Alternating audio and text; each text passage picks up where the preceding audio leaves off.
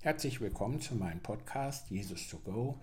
Mein Name ist Uli Rüger und ich biete dir heute ein Gleichnis von Jesus als eine neue Folge meines Podcasts.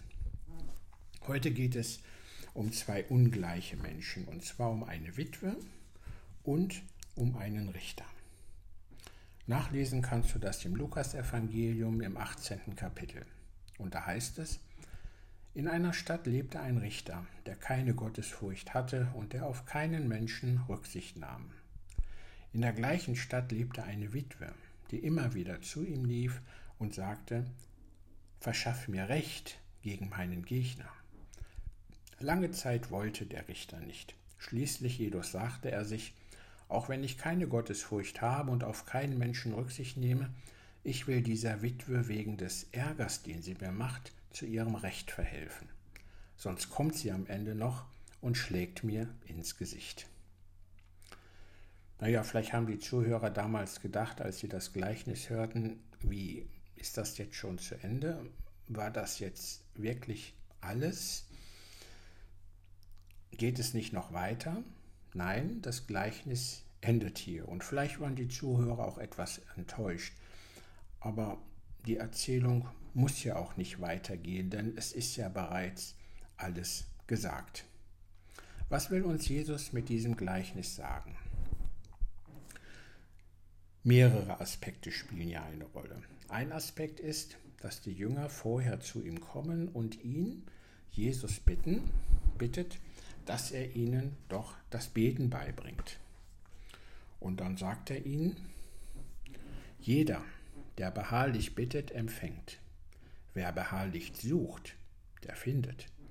Und dem, der beharrlich klopft, wird die Tür geöffnet werden. Also damit bringt Jesus damals seinen Jüngern ein etwas sehr Wichtiges bei. Er zeigt ihnen auf, wie wichtig die Beharrlichkeit im Gebet ist.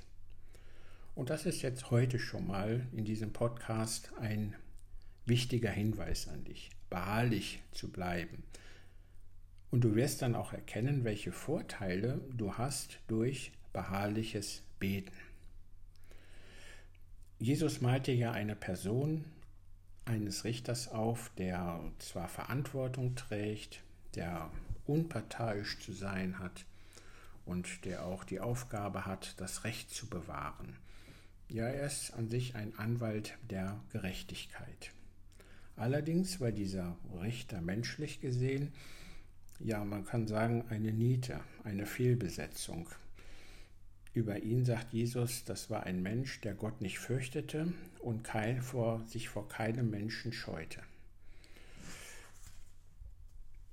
Diese Dickfälligkeit dieses Menschen wird eigentlich nur beeinflusst durch die Hartnäckigkeit der Witwe die nicht aufgibt, die unermüdlich immer wieder zu ihm kommt und Gerechtigkeit fordert.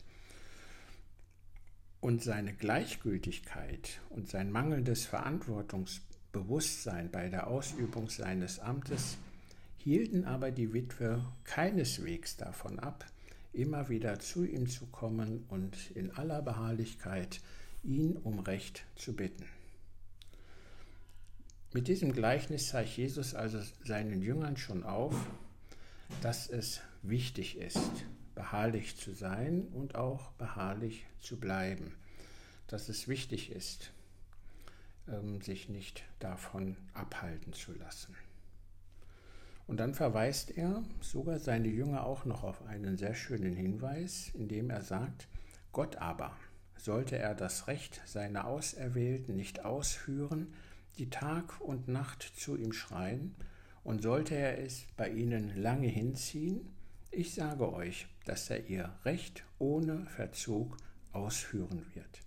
Also hier unterstreicht er noch einmal die Wichtigkeit der Beharrlichkeit im Gebet. Hier kann man erkennen die beharrliche Reaktion, diesen Vorteil, den die Witwe erreicht durch ihr Verhalten. Also rät Jesus seinen Jüngern und auch uns, trotz allen Widerstandes beharrlich im Gebet zu bleiben, mit der Gewissheit, dass Gott Gebet hören und darauf reagieren wird. Das ist also die eine Seite dieses Gleichnisses. Die andere Seite, nun, da können wir jetzt sagen, die Witwe können wir auch übersetzen als die damals schutzlose christliche Gemeinde.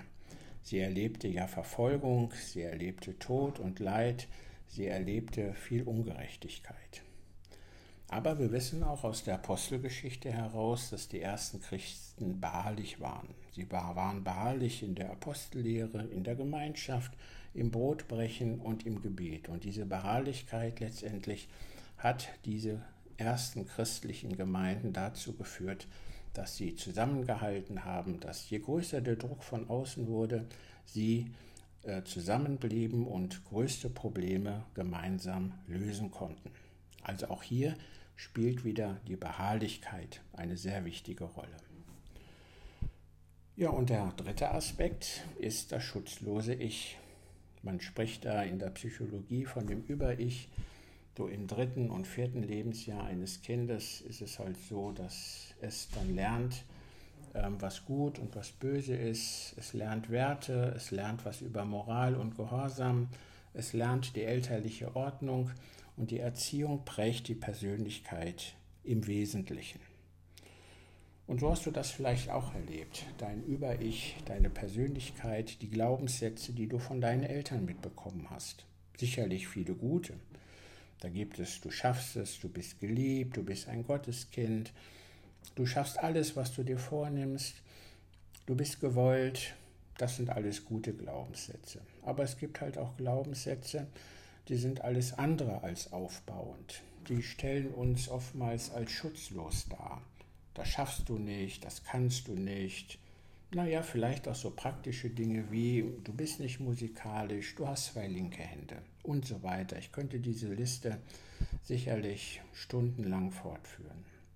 Und dieses Über-Ich, also als der ungerechte Richter, der uns in unserer Persönlichkeit eingrenzt, einschränkt, der uns vielleicht auch mal schwach macht, uns zum schutzlosen Ich führt. Auch hier bietet uns Jesus an, in der Beharrlichkeit zu bleiben. Man kann solche negativen Glaubenssätze überschreiben, transformieren, sagt der Profi. Äh, das ist durchaus möglich, kann sich davon befreien durch Gebet, durch Studien von bestimmten Fachthemen oder auch Besuchen von Seminaren, dem Hinhören in den Gottesdiensten, Aufnahme der Sakramente.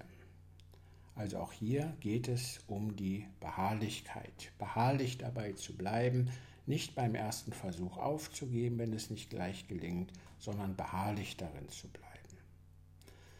Ja, das sind so die drei Impulse, die ich dir mitgeben wollte aus diesem ähm, Gleichnis, was Jesus uns hier gegeben hat. Ich danke dir sehr fürs Zuhören.